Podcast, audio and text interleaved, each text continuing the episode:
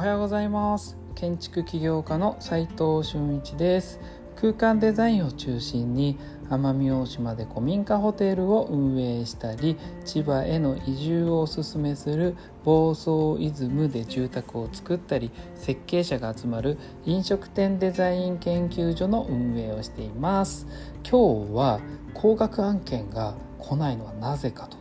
いう、えー、今飲食店デザイン研究所がですね困っている内容をねもうちょっと皆さんと共有しながら模索していきたいなと思ってるんですが一つのそういった事例をもとに今日は解説しようと思っていますが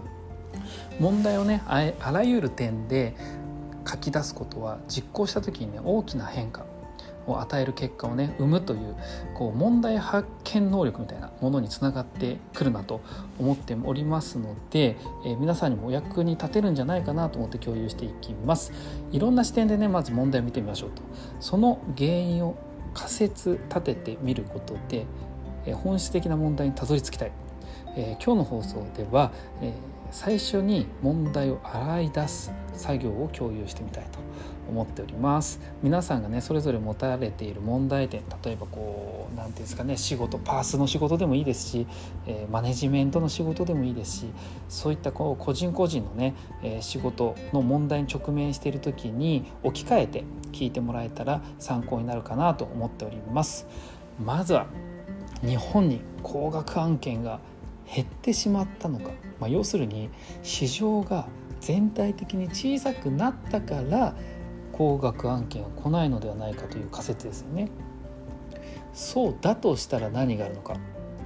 となると海外や地方に視点市場を目を向けるべきなんじゃないか。とか、えー、海外なら発展途上しているアジア圏とかこれから来るアフリカ圏とか、えー、そういったところに、えー、実際ビジネスを展開してみたらどうなのか、えー、あとはあるけど他に要は工画関係っていうのはあるんだけど他に行って他社さんに行っていて僕らが競合に負けているんではないかという仮説ですよね。この仮説で言うと信用を勝ち取れてないっていう可能性があるこれが一つ目ですね。えあとターゲット要は高額案件を依頼するようなターゲットと弊社のサービスが合っていない。これですよね。また飲食店投資のオーナー層自体が変わったか。飲食店オーナーから他の業種のオーナーや海外オーナーに変化したのかもしれない。あとは他の業種のオーナーなら自社のブランドを食を通じてねアピールできるものを、えー、サービスとして提供してないまあしてないですけどすべきか。海外オーナーなら日本での立ち上げ要は和食とかノウハウとかのサービス提供をしたらどうか、まあ、こういったことが考えられてくる。っていうことなんですね。あとは何だろうな。売上が伸びている業種、え、コロナでやっぱりパン屋って結構伸びたと思うんですよね。え、業種によって異なっていて例えば定食屋とかカフェとかファーストフード、えーこの辺の業種ってやっぱ伸びてきましたよね。ファミレスもかな、えー、ただアルコールなしで売り上げをそこまで爆発的に伸ばせるのかっていうちょっとそういった疑問もあるんですよ。もちろんねぐるぐる回しているそういう牛丼チェーンとかそういったところは確かに売り上げがちゃんと伸びてるんですがうん個人店こと個人店に関してはちょっとそういうのは難しいんじゃないかなと思っていてまあそれはねパン屋さんのそのランディングページみたいなのを実験してやってみてるんですけどまあ実際のところ反応いまいちなんですよね。まあ、これは結果がある程度ちょっと出始めてるで、ま、もうちょっと流してみてまたさらに挑戦をしてまたこう仮説を立てて、えー、実行してみて検証。これを繰り返しながら、えー、進めていこうかなと。あとは売り上げが伸びてる業種で言ったらラウンジ C 社バーとかバー業態ラウンジ業態高額業態みたいなやつですよね、まあ、夜業態とも言いますかね。これはね僕らがいる西麻布六本木っていう場所だったり銀座立地によってできたりできなかったりする業種なのかなって気もしてます。あと人を使わない業種？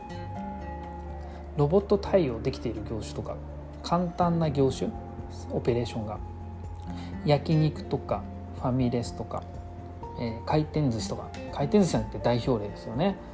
こういったものが、まあ、人を使わない業種ロボット対応して、えー、比較的、え、人が足りない今の日本で展開できる、え、売り上げが伸びてる業種なんじゃないかなと。何はともあれ今日はですねこうやって問題点をいっぱいバーッと今言いましたけど洗い出したじゃないですか。視点としてはこういくつかありましたよね。交感関係が取れないっていうだけで日本に交感関係自体が減って市場がちっちゃくなったのかっていう視点だったり、えー、僕ら自身が競合に単純に負けている要は商材が弱いっていう可能性もあったり信用ブランド力が弱いってことにもつながったりあとは売上が伸びている業種をちゃんとポイントを立ててやってないかっていうかもしれない、えー、こういったところをねちょっと今日は問題点に挙げて皆さんとね共有しながらこうやってやってみると問題っていうのがどんどん浮き彫りになってまたさらになぜとか。なぜじゃあ効果関係減ったのか。市場が小さくなったのか。なぜ小さくなったのか。どこだったら大きいのか。みたいな。そういった視点でねいろいろ深掘りをしながら枝分かれして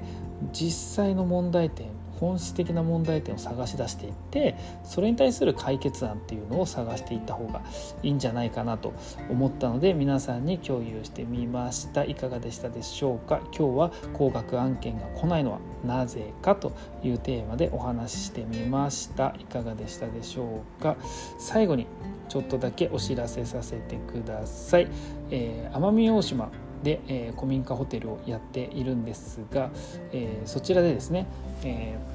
今、ま、夏真っ盛りでね、えーまあ、もうすぐね9月、まあ、9月10月まで結構同じ気候で行くので皆さんねまだまだ宿泊施設空いておりますので、えー、ぜひぜひ遊びに来てみてください、えーと、あともう一つ。お知らせは展示会のお知らせです。飲食店デザイン研究所が、え、法人化して新たなメンバーとして初めて出展しています。9月の13日から14日フードスタイルジャパン2023東京ビッグサイト東ホールで行います。3A の40という小さな一コマでの出店で見つけづらいと思いますが、えー、ぜひ遊びに来てもらえると嬉しいです。えー、まあ外食産業、まあ、ルールチェンジが起きてますが、えー、これからの飲食店作りってどうしたらいいのかっていうのを皆さんとねお酒を飲みながらやろうかなと思っております。お祭りみたいにねこう、まあ、展示会ですけどいろんな設計者とか施工会社さんメーカーさん食品会社さんとか皆さんとお酒を飲みながらね楽しくお話をしてそれでね、えー、何かこういいアイデアを見つけられたら嬉しいなと思っております。えー、来場日時がね分かっている方は事前に飲食店デザイン研究所までご連絡ください。えー、私がなるべくというかその時間は絶対いるようにしますので、えー、アドレスを添付しておきます。実務で学べるインテリアデザイン大学隠れ家では最前線で働くインテリアデザイナー施工者オーナーさんとのリアルなやり取りを LINE で見れます。実践的な内容になっておりますので興味がある方は是非参加してみてください。他のメンバーとのコミュニティに入りたい方はオープンチャットに入ってみてください。弊社ハーミットクラブデザインが運営しています。景色えー、暴走イズム飲食店デザイン研究所などの各ブランドのお仕事に興味がある方はインターンかもしくは外注さんの募集をしております。社員の方は、えー、インターンか、えー、外注メンバーからの募集になっちゃいますのでまずはインターン外注メンバーどちらかに応募してみてください。あすいません。皆さんと一緒にお仕事できる日を楽しみに待ってます。それでは今日しかない大切な時間を全力で楽しみましょう。建築起業家の斉藤俊一でした。ではまた。